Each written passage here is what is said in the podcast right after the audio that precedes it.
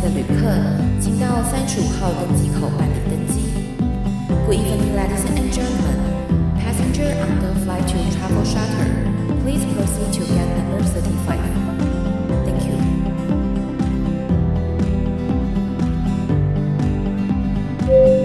各位贵宾，我们即将起飞，请确实扣好系紧您的安全带。谢谢。Ladies and gentlemen, we are ready for takeoff. Please make sure that your seatbelt is fastened.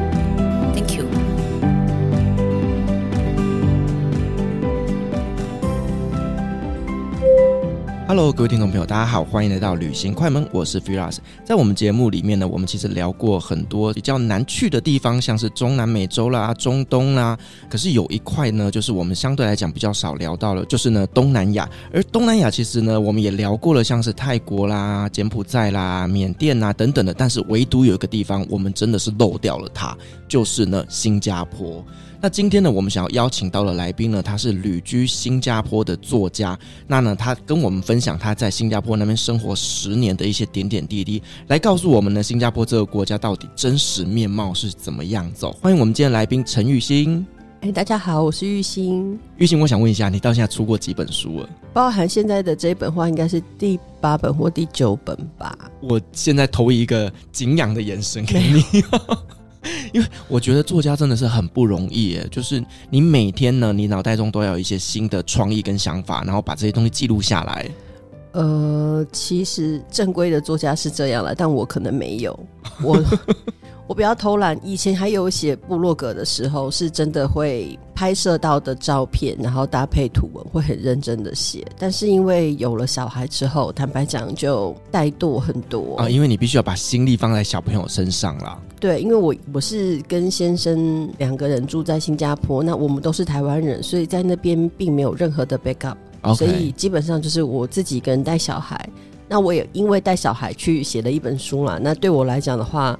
销量不是那么重要，比较像是跟小孩的一个个人记录，所以你就知道从旅行到居家，基本上就是我一个人，因为我先生要上班，他很多时候没有办法帮忙。对，就是你在一打一的时候，其实你没有太多的心力 focus 在写作上面。嗯，应该是说没有办法维持写作这个习惯。那必须要是说我确定要写书了，就是已经确定要出书，有计划，也签好约了。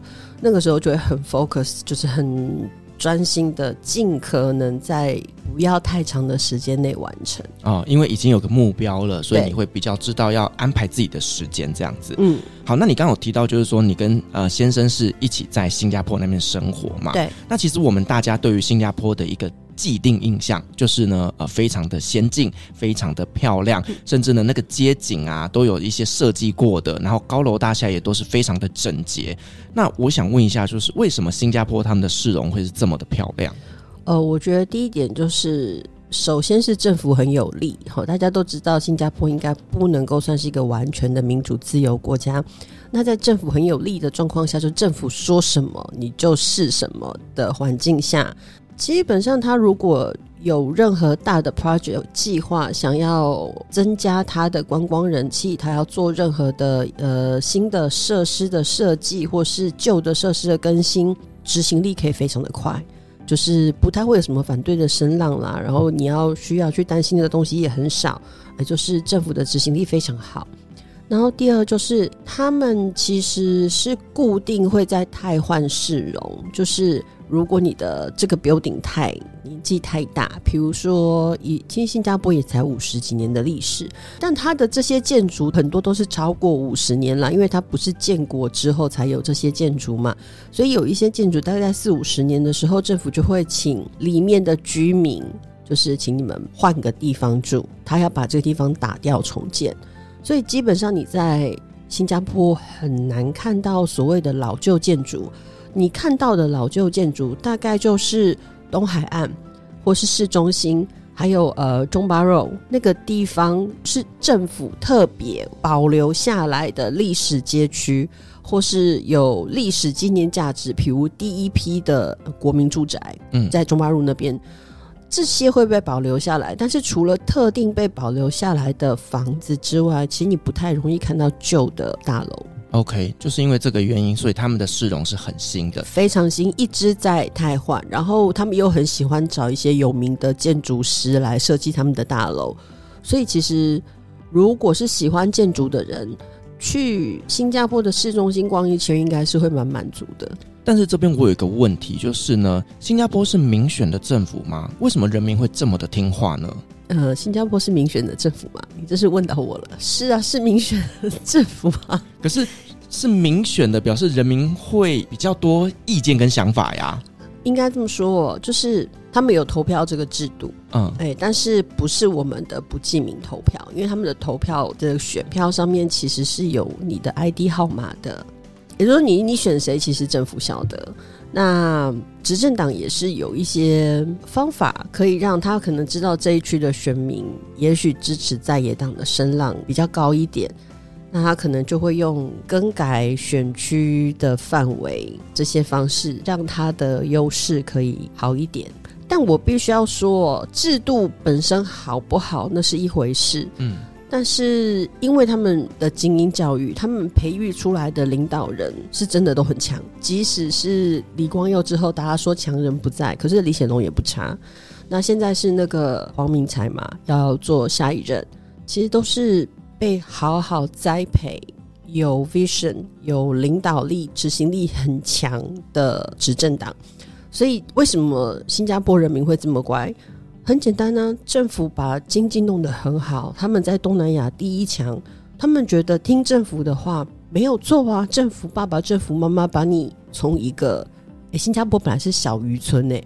一个什么都没有的小渔村，搞到东南亚甚至世界经济体上面来讲非常前面的国家，生活物价指数也是几乎就是最高的国家。你身为人民，你有什么好不满的？嗯嗯嗯，对，所以大部分的民众是真的蛮听话的。OK，就是包括说我现在要你搬家，你就是乖乖的搬家。哦，那个还是有投票啦，就是也会有。我就是不要搬，因为我不知道我搬走了之后，政府会分配给我哪个地方的国民住宅。那因为他们祖屋，政府会尽可能的分配在附近。但如果你是市中心的祖屋，那坦白讲，你你搬出去之后再被分到市中心的几率就真的不高嘛。嗯，那有一些就真的不愿意搬，那政府也不会逼你。就是如果说你们这一栋大楼，我忘了有多少 percentage，如果是没有。就是没有同意的话，它还是有一个比例啦。你没有过的话，政府就不动你这一栋。但你要知道不动的结果哦，会有什么结果？比如说，它一批祖屋，它不会只有一栋楼嘛，它可能有十栋楼、二十栋楼，你就会很快的看到其他的同意的楼层全部被拆掉，全部盖新的，全部都比你这栋高，全部都把你的光通通遮掉了。哇！你因为你不同意啊，对，政府说我没有错，因为你们不同意，那我当然就不动你。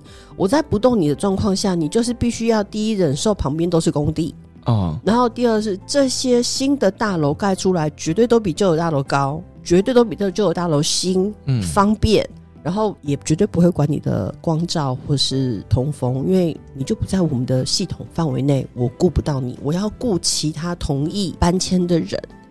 这样说好了，我有朋友的家，他们叫家婆，就是我们的婆婆，不愿意搬呐、啊。那不愿意搬的结果就是，他们你要知道会要换的、会要拆掉的楼，就是真的很旧的楼嘛。那种很旧，可能是还没有电梯，或是 even 有电梯，它也只有七八层楼那么高而已。他们住在很好的区域，就是 Holland Village，在新加坡算是不是市中心，但是蛮好的富人区。那他家婆就怕不能够住回原来的区，所以他不愿意搬。那他们那栋跟他想法的人很多，就都没有搬，那栋就没有改。嗯，那没有改的结果就是，那一片都是二三十层楼高的大楼，就他们那个，我记得是没有计划是六七层楼高，就全部被整个包围住了，对，包围住，然后压下来就，他们自己也住的不开心啊，因为旁边都那么新。嗯，可是。他们就有申请跟政府申请说，那我这边也要做这个更新，就是我愿意拆了，我愿意搬了。那不好意思，就要看我们政府的时间有没有规划到你那边，因为我已经盖过这一区了，我要换别的地方了，所以请你等。哦，因为它有阶段性的。那如果说你这个时候没有赶上它，那你就你就再见了。基本上政府会说没有轮到你，因为你的时间过了。但是什么时候会再轮到？我可以跟你说，就是民间传说就不会被轮到了。哦，就被 abandoned 了，因为你不听话。这样其实真的是人民真的要乖耶，对，不乖不行哎。可以这样说，但是你必须要说的啦，就是政府这么强势。并不是全然都是坏处，因为你你看到的绝大部分都是好的那一面，所以这也是为什么人民会听话的原因。嗯，对，因为真的被照顾得很好。是啦，如果说呢，我这样子呃答应他搬迁，哎，也许他之后可以让我再回来住，有可能对。对啊，那这样子我住到新的房子，嗯嗯，那我愿意。对啊，所以就是你你看嘛，就有人不愿意啊，但是。你知道不愿意的结果就通常不会太好。对 对对，那你刚刚有提到，就是说新加坡它的物价应该可以说是全世界数一数二的，有有荣获过几次就是生活指数最高的地区。生活指数最高，那相对的就是生活压力会不会也是大的？嗯，这样说吧，如果你对拥有基本的生活就 OK 的话，那压力不会大。但如果你想要有比基本的生活更好一点的，呃，压力就无可避免。OK，对，可不可以举个例子说明？这样说好了，其实新加坡的薪资是给的很好哦，就是至少跟台湾比哦，台湾比不上。但是它的物价因为也很高，那很多我我知道的很多就是想要来新加坡发展的一些年轻人，他们就听到说，哇，一个月给呃两千五新币呀，两千新币啊。就是 entry level 刚刚毕业的的小朋友，他们就觉得哇，这个薪水很不错，因为你换算成台币的话，乘现在乘二十三嘛，你大概就是四五万起跳。可是四五万起跳在台北也许就很 OK，但新加坡你会活不下去。嗯，对对，但是你一定要考量这一点，他们的生活水准是怎么样。别的不讲哦，你光是租房，因为大部分百分之。你可以说百分之九十五以上的新加坡人，他们都是有房子的，不是他自己，他也有地方住，是不用付费的，因为政府保护的很好。嗯，所以租屋的是谁？外国人。对，那所以他们会保护租屋市场吗？不会啊，因为那是外国人市场，关我什么事？所以他们的租屋市场价钱就永远都很高。如果你一个月拿两千五，哈，那你的租房。你要指望说花个两万块的台币，然后就可以找到一个自己住的一个小套房，哈哈，那是不可能的事。你大概只能跟人家分房住。那分房住的话，你要住到套房，就算不是太好的区域，一千一到一千二新币是跑不掉的。那就吃一半了。对，这就是主人房。主人房就是就是 master bedroom，就是你有一个套房的，不代表你自己就住一层楼哦，你是住那个主人房。你还会有其他的室友。那如果说我说好吧，那我省一点，我不要住主人房，我住一般的 common room 就好了，就是没有厕所的。如果想要生活还有一点正常的空间的话，大概要八百块。这些我都是说不是什么好的区域，就是很比较外围区域。那如果说你要真的说我很愿意，我就是要省钱，有啊，可以很省。你可以住在 common room 里面的上下铺。哦，再去跟人家一起分，对对对，那可能就是四百块一个月，啊、嗯，就可以全包，也有。所以我说，如果你的目的是为了存钱，那你就必须要衡量我的吃苦的能力到什么程度，我愿不愿意过这样子的生活。那交通费就不用说了，交通费用大部分就是捷运嘛，他们也有捷运，捷运或是公车，那。绝大部分热闹的景点，捷运是都会到。但是如果你很不幸的是住在很偏远，你为了要省钱，你住在很偏远的区域，譬如说北部，大家会讲说新加坡才多大，有什么偏远的地区？它夯不啷当就两个台北市大，但是它的目前地铁的普及率，就是有覆盖的区域，它还有至少将近三分之二是没有真的被覆盖到的。那蛮多的耶，是，所以你必须要搭配公车。嗯、那公车就外人来说是不好搭的，不容易搭，因为他对，因为他通常他都是给你一个叫 block number，就是我这边的大牌，就是门牌号码几号，所以你会看到这个巴士的站牌是写 block 五八一。哎，这个你叫观光客，或是你还不熟那边的五八一到底到底在哪？我怎么知道啊？嗯、另外的是他们的车有分直达和。一般公车，一般公车居多。直达的话它比较不会绕路，就是我要去市区，我可能要去 Ultra，我就从这边坐直达车，我也许半个小时就到了。但是这样子的车不多，因为公车的存在是要照顾所有没有办法地铁普及到的的地方。所以他要转到很多小区里面啊，他要转进各个大街小巷里面，他都要去。从我家到我离我家附近很大的一个 shopping 的那个 center，一个很大的集合中心，大约是两站地铁的距离，一站两分钟，两站也就是说你大概坐个五六分钟你就到了。我如果坐公车，半个小时以上啊，他会绕是不是？啊，对，他会绕，他会绕很多。所以如果你不熟。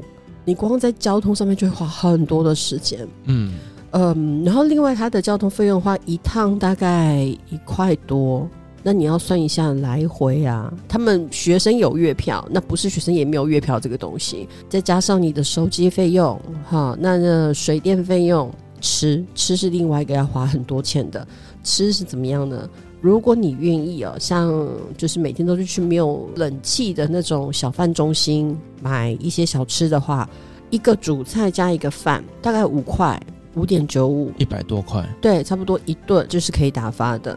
那如果说我要吃的稍微好一点，吃那种杂菜饭，就是台湾的自助餐，呃，也有菜色都差不多，每间都差异幅度不高。吃到一个你要有菜有肉，三菜一个饭，大概也要可能也要七八块。这个是最低阶的了。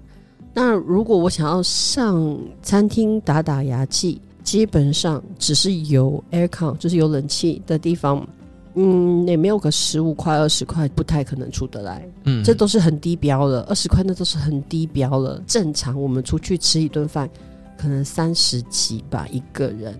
哇，三十块是很多哎。对，就是吃一个我们所谓稍微比较像样的餐厅。OK，因为其实如果以三十几块、六百多块在台湾。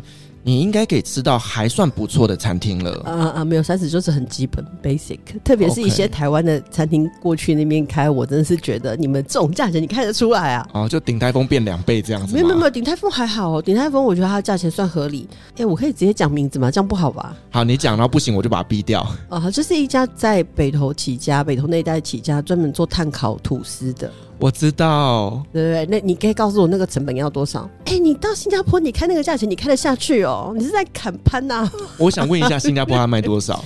一份都十几块啊！吐司，吐司，吐司。因为那个东西在台湾其实没有那么贵。对，所以你真的是会也让在新加坡的台湾人有时候真的是思乡情怀，要去吃一份，可吃完出来都会骂。这个也完全能理解，因为就像我在中东，一杯珍珠奶茶也都是卖到两百多块台币啊。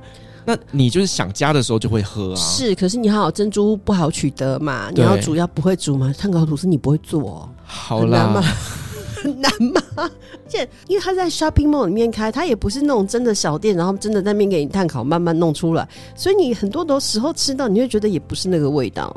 但是我也能理解台湾很多的品牌，他们到国外去发展之后，他们会想要拉高那个品牌的价值，所以他们卖的真的就比较贵。那你你要拉高品牌价值，你不能光只是装潢店面啊，你的东西本身你要有一点不一样啊，你不能骗我们这些，我们就明明知道也去过你们本店的人啊。好啦，我这样听起来，其实真的在那边的生活其实是有一点点压力的。对，而且你还要看哦，你的工作有没有包医疗。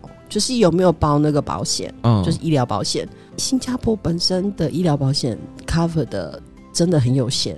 我们在那边住的人是要自己另外保保险，或是公司有帮你保保险，你的医疗保障才是比较完备的。不然，哎、欸，你随便进一间医院住一个晚上，可能六千呢。啊？对啊，就是普通很多病人一起睡的那种。所以我就说，这很多你隐藏的费用是真的自己要考量清楚的。当然，如果公司有包医保的话，大部分应该公司会包啦，就可能还好。那这就真的是你吃苦能力、耐受程度。但因为新加坡反正也没有什么娱乐，所以你娱乐上面倒是可以省蛮多的，就在家看电视、吹冷气，然后去 window shopping。娱乐部分是确实。去第一个月可能很兴奋啊，会想把各大景点都走完一遍，那走完一遍也就这样了。所以你要在娱乐上面有其他 extra 的支出，也没没有那么容易。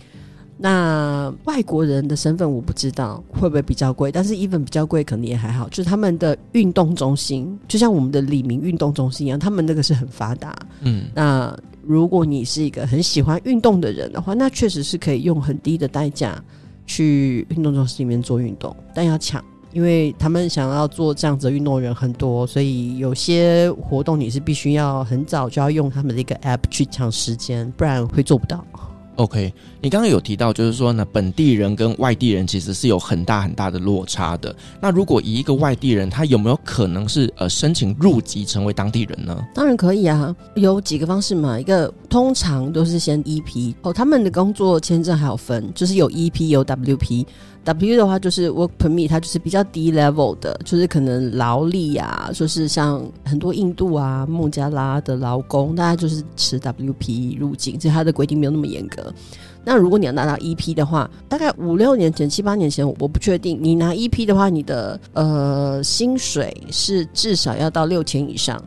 呃，那现在的话，好像提高，可能到七千八千，你才可以拿 EP。那 EP 就是技术性人才的 Visa。那你进来了之后，像我先生一开始是 EP 过去的嘛，那我就是第一批就是 dependent，就是就是他的、哦、对移情的。那我们的小孩也是，因为一开始没有打算，就是想说可能也不会久待，所以并没有在 Visa 上面去多做什么考虑。但是其实你如果拿到 EP 到一个程度，一记得是在新加坡待两年吧，你就可以尝试去申请永久居民，叫 PR。那我们现在是 PR 了，但当初会去申请 PR 的原因，就是怕小朋友没有地方念书。嗯，对，就是如果你是外国人的话，你要进政府小学就比较难，很难，应该这样说就很难。而且，even 你被分配到，你也很有可能不在你住家附近，嗯，可能会被分配到那种天南地北的地方。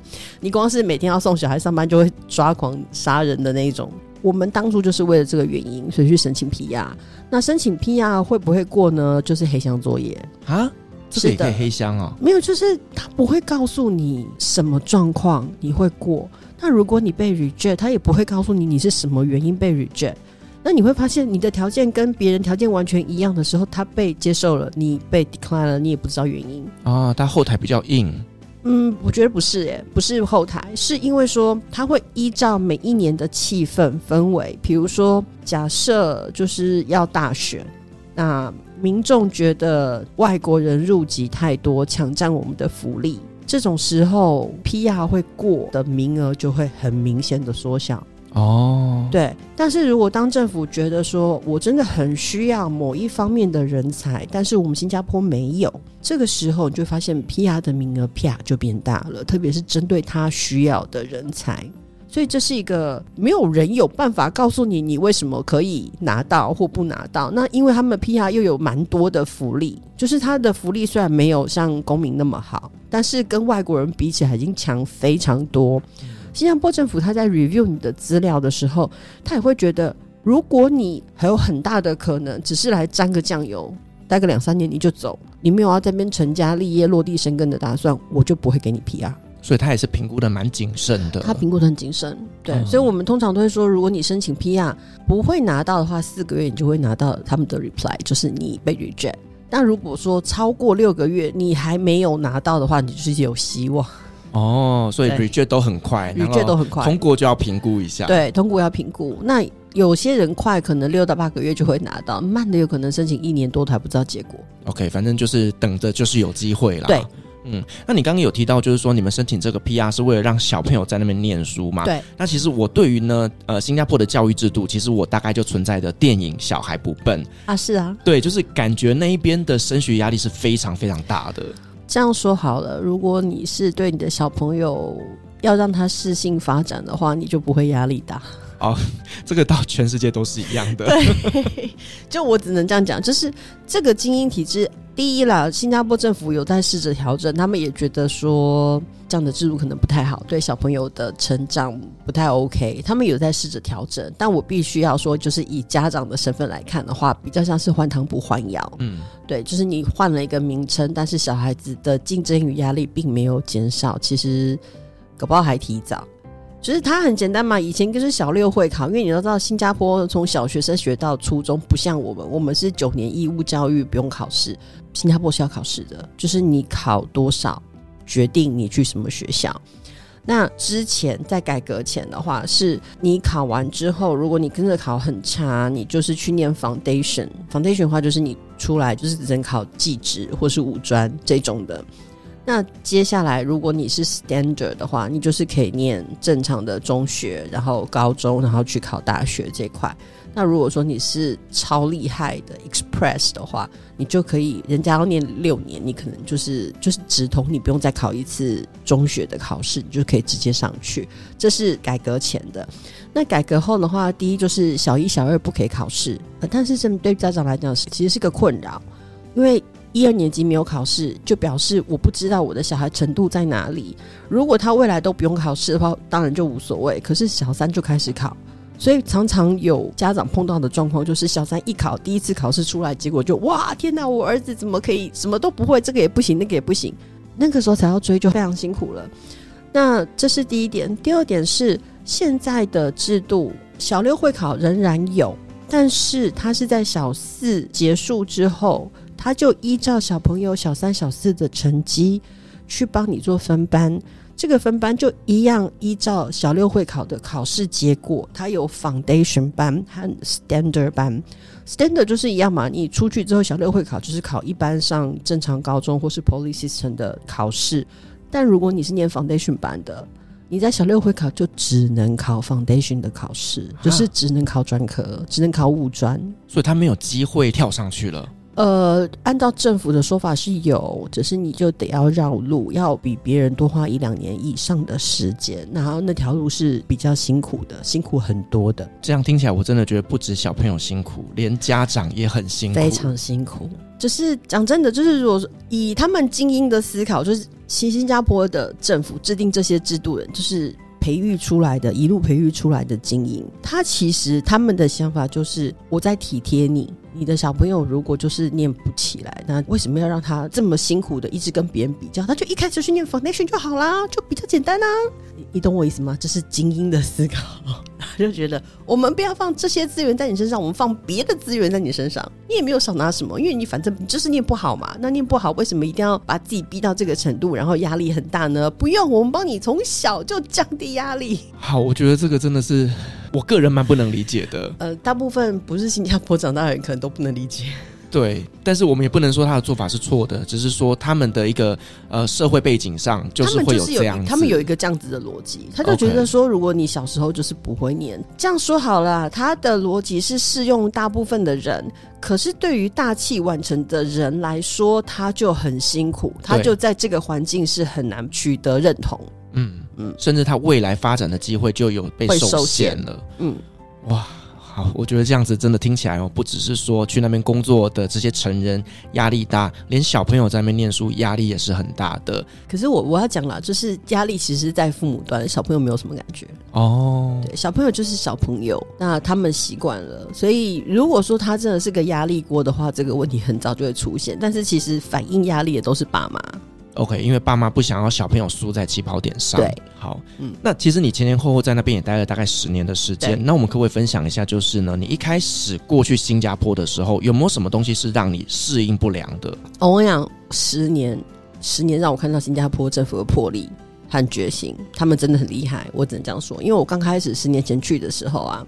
不好意思的讲，我真是把新加坡闲到不行。我的闲到不行，倒不是说它不高度发展或者它的经济不行，都不是这个问题，而是那个时候我光是坐地铁、坐捷运啊，我就会觉得你们怎么可以这么的没有礼貌，不知道什么叫排队。那个车一来，哇，是别人会从我后面这样啪就挤进去的。那我很不适应，你知道台北人坐捷运，大家都乖乖排队啊，就没有那种。而且我是来新加坡，欸，哎，我要是去其他什么国家，也许我还就觉得说啊，那就是当地的的状况。可是新加坡，欸，哎，你怎么会觉得新加坡是这样子的地方？一开始真的很不适应。然后垃圾分类是没有没有在做垃圾分类的啊，真的，哦，没有没有，Okay. 完全没有，就是。有啦，政府有在讲啦，然后有会在外面摆一个桶子，就是那种三色桶，分成三个颜色，说啊玻璃啊、铁啊、纸啊、塑胶。但你把那个桶子哦，盖子都是不一样的嘛。嗯，我们的直觉直观认为是不是就是不同的桶子是区隔开的？没有，你盖子打开是同一个啊。啊，所以这个分类的意义到底在哪里？不知道啊。就是那个时候看新加坡，真的会觉得哇，你们搞什么？可是慢慢的，你就发现新加坡政府他也有这个认知，他也觉得他的人民需要公民道德。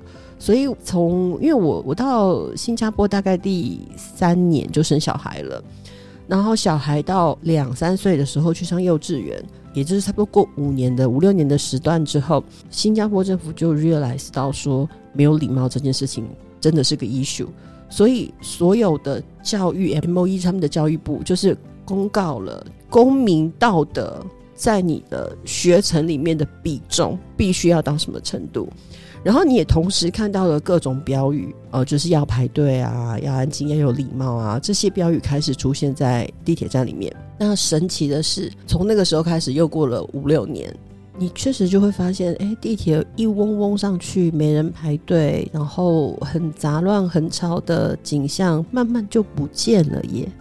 然后小朋友真的变得比较有礼貌，因为我那个时候十年前去啊，那些 teenager 真的是哇，不知礼貌为何物，请谢谢对不起是不会讲的。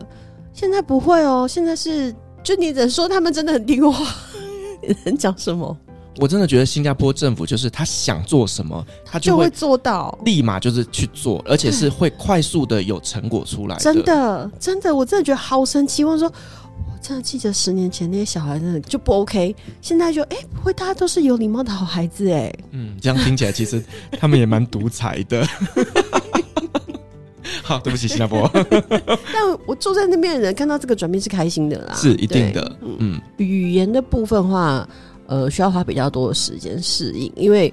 我刚过去的时候，因为我先生的同事也都是联合国，就是当地人不多，所以我的生活圈就是他的生活圈嘛，所以我能够交往到的对象其实 local 不多。我们在有小孩之前，因为小孩之后就有小孩同学的爸爸妈妈，你就会认识很多当地人。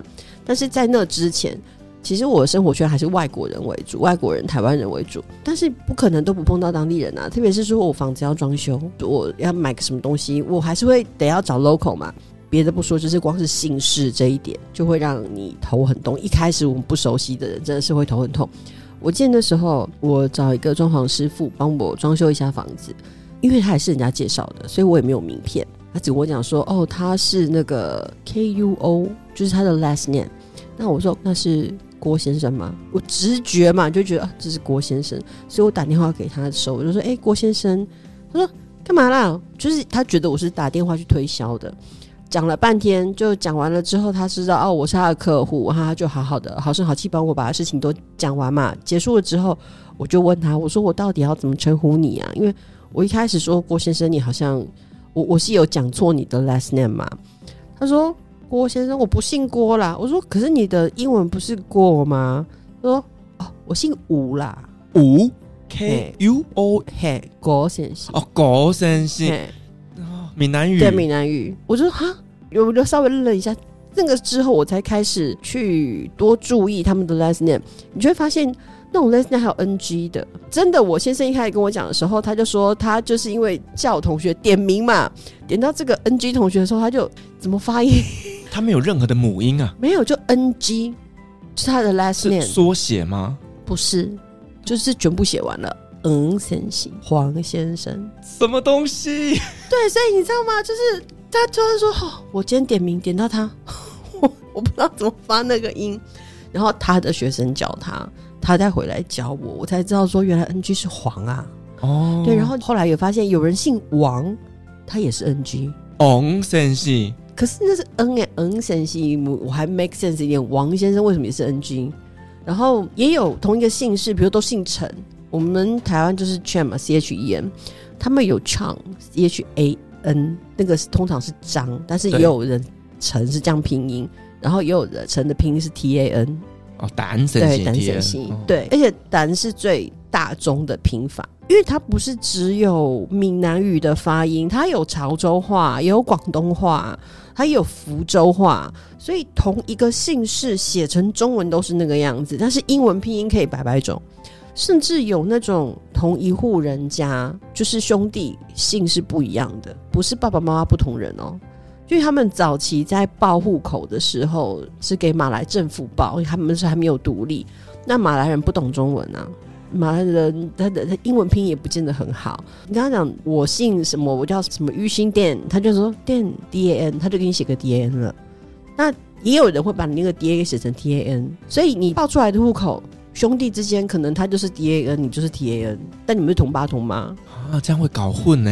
对，但是就是会发生，早期发生，那早期发生，你的名字就是这样承继下来啦。所以你明明同个家族的，就会有不同的姓。哦，可是他们的政府不会有一个推荐大家使用的姓氏拼法吗？在马来政府的时候不会啊。那你到新加坡了，就你原来怎么讲就怎么叫嘛，大家也不会特别去改，因为你要改一个，那所有证件都要改，也很麻烦。对，因为其实台湾就是现在在办理护照的时候，它是有那个中文翻译的建议用字的。对，但是那都是后面的事情嘛。那你前面都已经是这样了，错误已造成，要纠错的代价很高，所以大家就算了，就将错就错，将错就错。对哦。然后有一些英文招牌你会看不懂，比如说 S O X X I，S O X X I，Socks，我不会念，这怎么念？S O S S I，然后他就。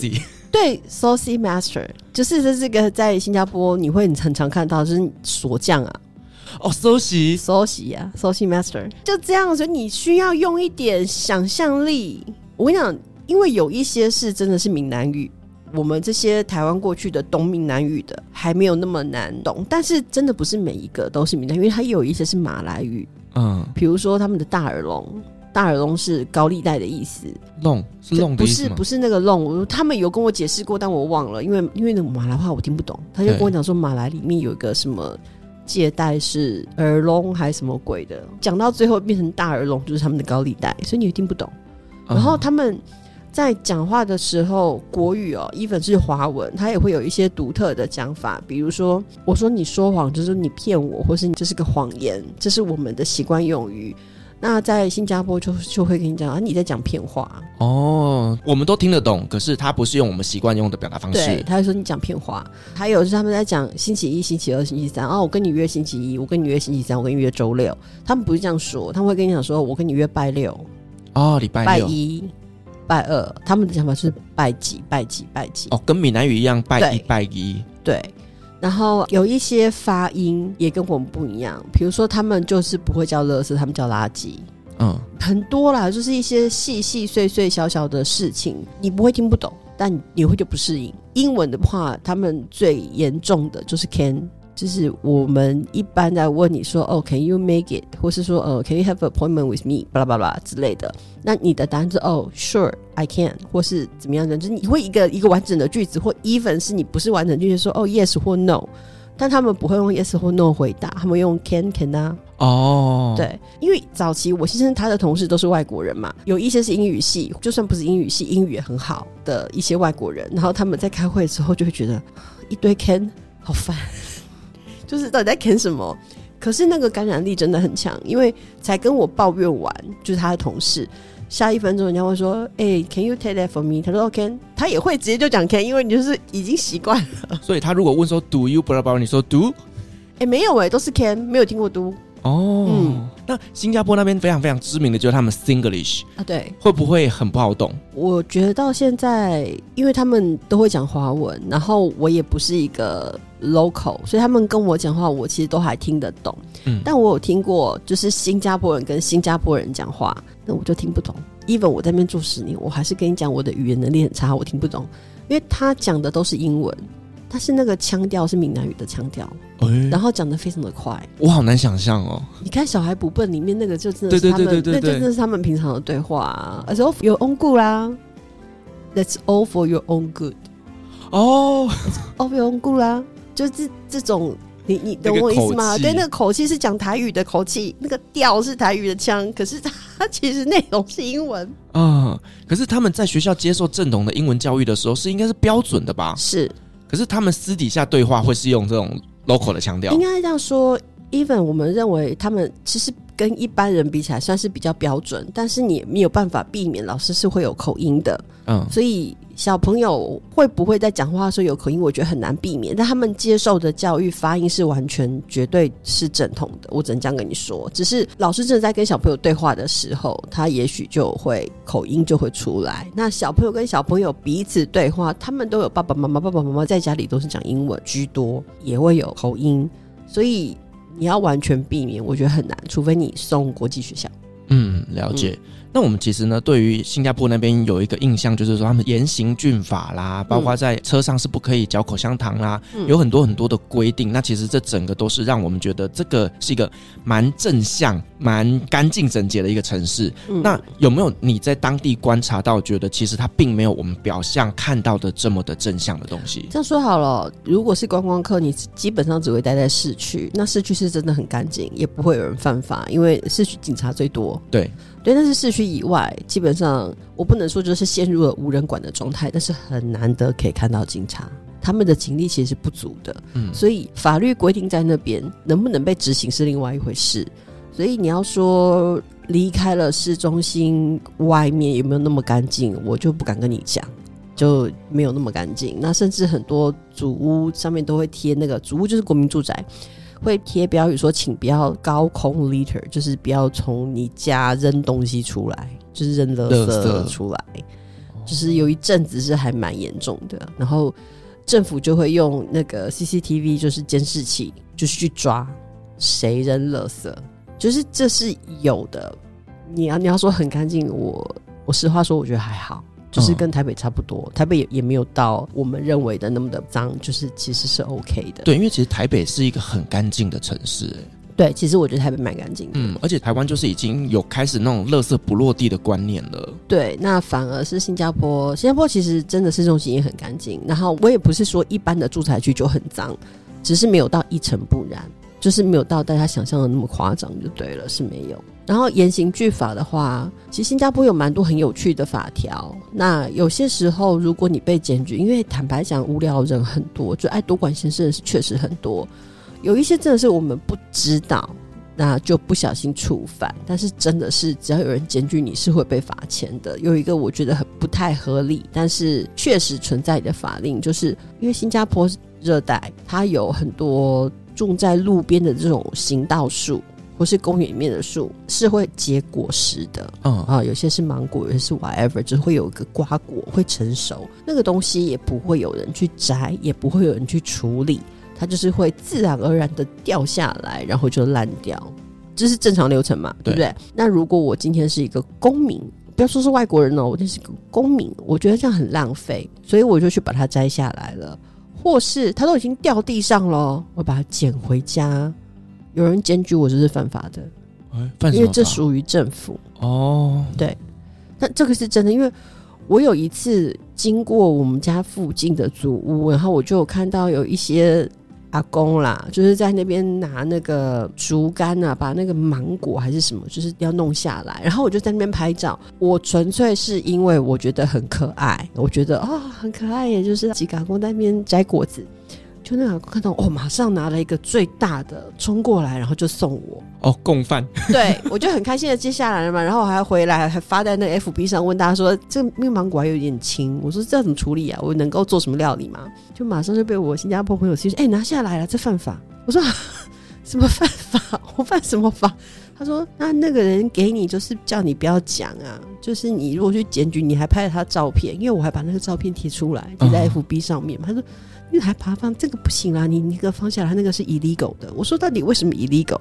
他说这些果实都是属于政府的，没有经过政府的同意，你去采摘，或是就算你是掉地上捡，你都要被罚款。哎呦，这个我们怎么会知道？对啊，这个我们怎么会知道？我真的不知道。刚刚这个果实的我不懂啊，但有一些法令是它有原因的，比如下一条就是你在家不可以不穿衣服。为什么？对，你在家没有 naked 的权利。我把窗帘拉起来嘞！我跟你讲，你没有人看到，没有人检举你，当然就无所谓嘛。但是如果有人看到你在家没有穿衣服，他就是可以告你，你就是罚款。我记得一千五还两千。哇塞，那很多哎、欸，蛮多的啊！每次我儿子光着身体出来的时候，我说哇，又赚两千，没有人看到。他是觉得你妨害风化吗？没有，因为你要知道早期的主卧，他们那个设计的方式有点像我们的学校。你学校走过去一排，是不是那个门和窗都是朝外的？对，就是走廊就会看到人家房间里面的样子。对对对，他们的早期祖屋是长那样。所以如果说你没有把帘子拉起来，因为新加坡很热，然后大部分的祖屋在客厅是不会装冷气的。那这个当然是白住户自己决定了，但是大部分我我观察到的，他们的客厅常常是没有装冷气，大家都装个电扇而已。所以在又没有开冷气的状况下，你要要求他把帘子拉起来，或是窗户关起来是不可能的。他窗户都是大开，然后窗帘也大开，因为要通风。那如果你在家里衣衫不整，就是所有经过你家外面的人都会看到。所以政府就觉得这样没有礼貌，不可以。所以请你们在家不可以裸露身体。好了，以当时的时空背景下，确实有这个道理。但问题是，现在这条法律还存在啊，没有被改啊。嗯，但是现在大部分人家里应该都是有冷气了吧？嗯，因为他们那个时候也有冷气啊。现在还是普遍的客厅不太会装冷气哦。对，所以只有房间里面才会开冷气。了解，确实，我觉得呢，他们在管理人民哦，真的是有一些我们比较难理解的法规啦。对，就是有些很有趣的美感。嗯，对，就只能说。而且你前几天跟我分享，就是呢，你最近买了新车嘛，对不对？两年前呢，不是最近两年前。对，那车子的那个相关的规定，我也觉得很有趣。不有趣还是贵而已，一点都不有趣。我们可不可以分享一下大概是多贵啊？这样说好了哈，新加坡的车子你要说比台湾贵很多，纯粹就以车子本身来说是还好贵，嗯，但是没有贵到很离谱，就是还在大家觉得可接受的范围。但问题是你单独买车子是不能开上路的，你还需要一块车牌。对，车牌就是我们的大牌啦。那我们台湾申请大牌两三千吧，就结束了。牌照嘛，呃，新加坡的牌照税是一次缴纳，他要标这个牌照是我们用拍卖的方式取得。哦，谁价高谁取得？对对对对，谁价高谁取得，所以你会拿到牌的价钱不一定一样。那它的每一年的那个车牌开放的数额是有限制的。啊，每一年都不一定一样。他今年开了这么多，就你们没有人要买车，就没有人来申请。那这个状况下的话，你的车牌当然就很便宜啦。当然，这个所谓的很便宜，我可以跟你讲，新加坡有记录以来最便宜的一块车牌，大概是两万七、两万八左右新币，快五十万呢、欸。呀，贵就贵在这。就是你的车子要能够开出门，你要加一块牌的价钱。那那块价钱，我们就看就是车牌交易的那个历史记录，最低大概也要两万七、两万八，都比一台就是那种迷你小车还要贵耶。对，那我两三年前买车原因是因为要送小孩上学，因为他也是被分配到一间。没有离我们家很近的小学，上课又很早啊，七点十五之前就要到学校了。我我们真的没办法，因为就是他们有校车体系，但问题是你要坐校车的话，你大概就是六点四十就已经要上车了，那表示你真的要起得很早。所以我们想说算了，让他能够睡好一点，所以就咬着牙去买车。但刚好就是在疫情的中间，那个时候真是没有人要买车哦，因为大家都不出门。对，所以我们那个时候买车买到的车牌是三万三，已经是接近很低的价钱。那现在疫情开放了，大家都要买车。目前一台我们那个大小，因为车牌还有按照不同的 CC 数有分嘛。那按照这种最小车车牌的目前标价，我们知道的还是八到十万吧，快两百万。是的。两百万什么都没有哦，就，就是那张牌，对，而且那张牌不要以为可以用到车报废，那张牌只有十年的使用期限啊，十年后你要用的话，你就要再申请延伸，就再去标一次。我能理解，因为他们的土地很小，所以说为了避免所有人都开车上去的时候会造成很严重的交通阻塞。可是我觉得这样这种竞标的方式，真的大家压力超级无敌大的。我觉得新加坡人习惯诶，新加坡我的朋友都没有在跟我 complain 这个，他们都诶，他们车都不会只买一台哦，只是会买的还是会买，你挡不掉啦。好了，因为他们也很乖，对。不会反抗，是。那你最近回来，其实我看到就是你有办了一场分享会嘛，就是在介绍你最近这一本书。那这本书是在写些什么东西？呃，就是京都和东京的咖啡馆，竟然不是新加坡。新加坡，我期待你出新加坡，我一定买。我我会写新加坡啊，我有想要写新加坡，但我应该不会写咖啡馆。好，我期待你写一些新加坡有趣的故事。是，好，那你这本是在讲说在日本那边的一些咖啡馆的故事吗？对，就是我这本书比较特别的是，大部分因为其实我稍微观察了一下市面上蛮多书在讲京都或是关西或是东京或是关东的咖啡馆，但这些书大部分就是在介绍咖啡馆，就是这一间咖啡馆什么氛围啊，什么装潢啊，历史怎么样啊，咖啡好不好喝啊，老板有什么故事啊。大概就是报道式的介绍比较多，那我的比较不一样，因为我其实是在讲我跟这些咖啡馆的故事，就是我曾经在这些咖啡馆里面看到什么，或是抱着什么目的去找这间咖啡馆，然后在这些咖啡馆里面遭遇过什么事情，比较像是旅游散文，就是比较不会是单单在介绍这间咖啡馆如何。嗯，因为我其实有稍微翻了一下，你在前面几个故事里面就有写到什么哦，你去竹地，那因为竹地都是很早营业的嘛，所以说你就七早八早，然后就去咖啡厅，对，然后在那边我就看到你对于这个咖啡厅里面的一些观察描述，以及你当时的一个心情，嗯、我个人觉得是蛮有温度的一些笔法的哦，因为就是其实就是在写一些我在咖啡馆的时光。那因为我的旅行，大概有蛮大一部分的时间都会耗在咖啡馆，就是不不是只有日本，就是除了新加坡以外的其他所有地方，我大概都只要是去旅游，咖啡馆就是必访，然后不一定是去最有名的咖啡馆，就只是去可能哪一点打动了我，让我很想去的咖啡馆，就这个样子。但他们就是会在我的排程里面，而且我会花蛮多时间的，就是我可能特别像说去一些以咖啡馆闻名的地方，比如维也纳。很意外吧？就大家很少在提维也纳咖啡馆，但是其实维也纳咖啡馆非常的多，而且每一间都很有特色，然后它又有它自己的规矩。我可以从早上出门到晚上回家，可能一天走七八间咖啡馆，就喝七八杯咖啡。那我的体质是可以的。那为什么对你来说，在旅行的过程当中，咖啡馆的元素是这么重要呢？我觉得第一是我懒啦，就是咖啡馆每一间进去都可以休息。我可能对一些景点抱的憧憬没有那么高，就是啊，看过了，看过了，可以，那就这样嘛。拍完照片，你还能怎样？不能怎样啊。但是咖啡馆，特别是非观光性质的咖啡馆，其实你可以观察到很多当地的人，当地人怎么做生意，怎么聊天，在咖啡馆什么氛围，然后什么样的地区的咖啡馆会呈现什么样的特性。其实是以最小的代价、最近距离观察一个城市氛围的方式，就是以以我来说啦，就是一杯咖啡的代价。嗯，对，你说很多人喜欢看市场啊，那个道理是一样的。但是市场你去不买东西，其实你就不太有办法交谈。买东西我去买生鲜蔬果，除非我要做，不然我买生鲜蔬果干什么呢？嗯，就也不容易，也不方便。所以对我来讲，我我真的觉得咖啡馆是最好切入的一个点。以我来说，那我想问你啊，你这本主要是在讲说东京跟京都，就是以日本的这种咖啡馆的特色来做一个介绍。那日本的咖啡馆跟其他像我们在台湾的咖啡馆，你觉得有什么样的差别呢？其实我比较不会去讲差别，因为我觉得每一间咖啡馆都是独特的。那应该是说，我去过非常多间咖啡馆，那我这边这本书里面只挑了四十间。那这四十间就是有一些我在这间咖啡馆的。回忆是让我觉得，呃，我很想把它写出来的，就是可以被分享的。比如有一个像你刚刚讲的竹地。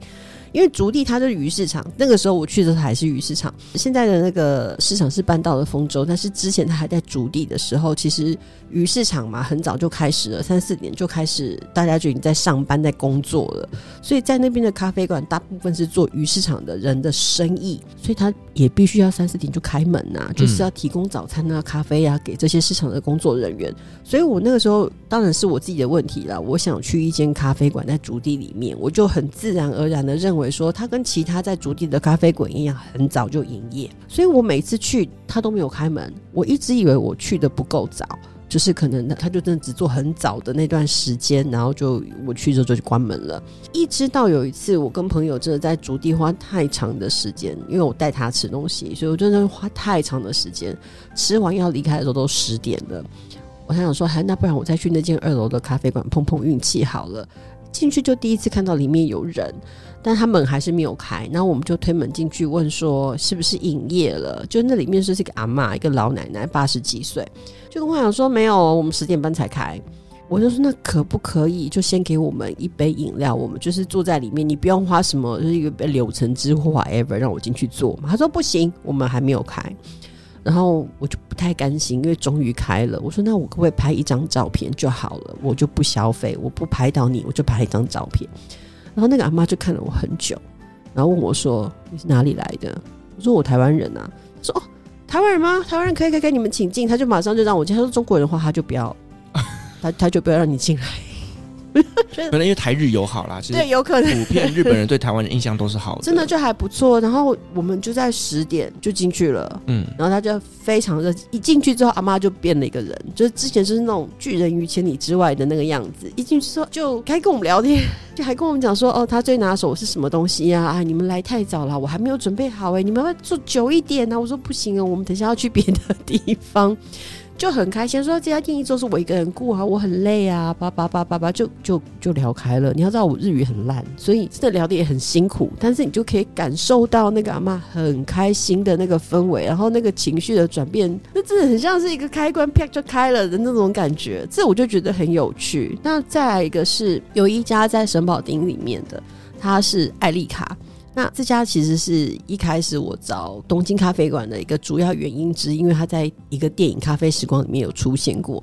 那我就觉得，哎、欸，那个氛围还不错，我想去看看。电影我也喜欢嘛，我就只去像是看电影场景一样。去了之后，发现第一间它的本店就是真正电影场景那个已经关了。那不死心，就发现哎、欸，对面有另外一间它的二店，那还营业。就过去也是拿着书跟那个老板聊，就是讲到这本《咖啡时光》的电影书、印画书，我就说哦，我其实是要找这间咖啡馆啦，然后找这个人啦，然后就那个老板跟我讲说，这人是我哥哥。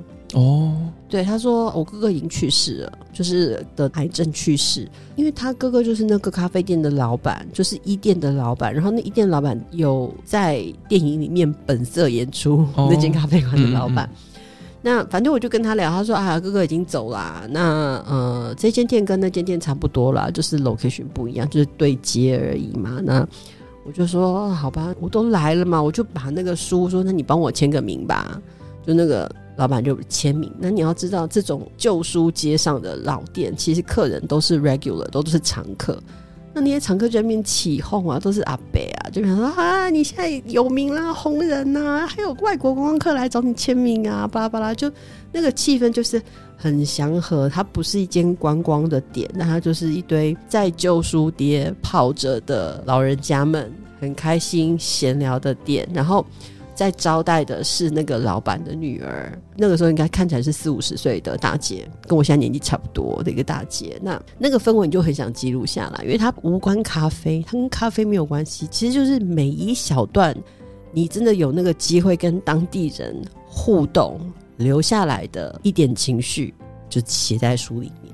其实比较是这个样子。对，所以我在阅读的时候，我就一直觉得说，哇，里面充满了人情味，因为都是记录着你在那边的一些观察，以及与当地人呢发生的一些故事。嗯，所以我觉得，如果说你自己也是喜欢这种呢深入当地的这种旅游体验的话，其实我个人还蛮喜欢这本书的。谢谢。在写的时候真的是很认真挑，因为有一些咖啡馆是很值得被介绍，但是没有故事。嗯，所以。这种咖啡馆我就没有收录在书里面，我真的写下来都是一些我 even 很久之后回忆，我都会觉得哦很棒的故事。比如说一家叫蓝山的，呃，在蓝山的一个 EX 咖啡，现在还在哦。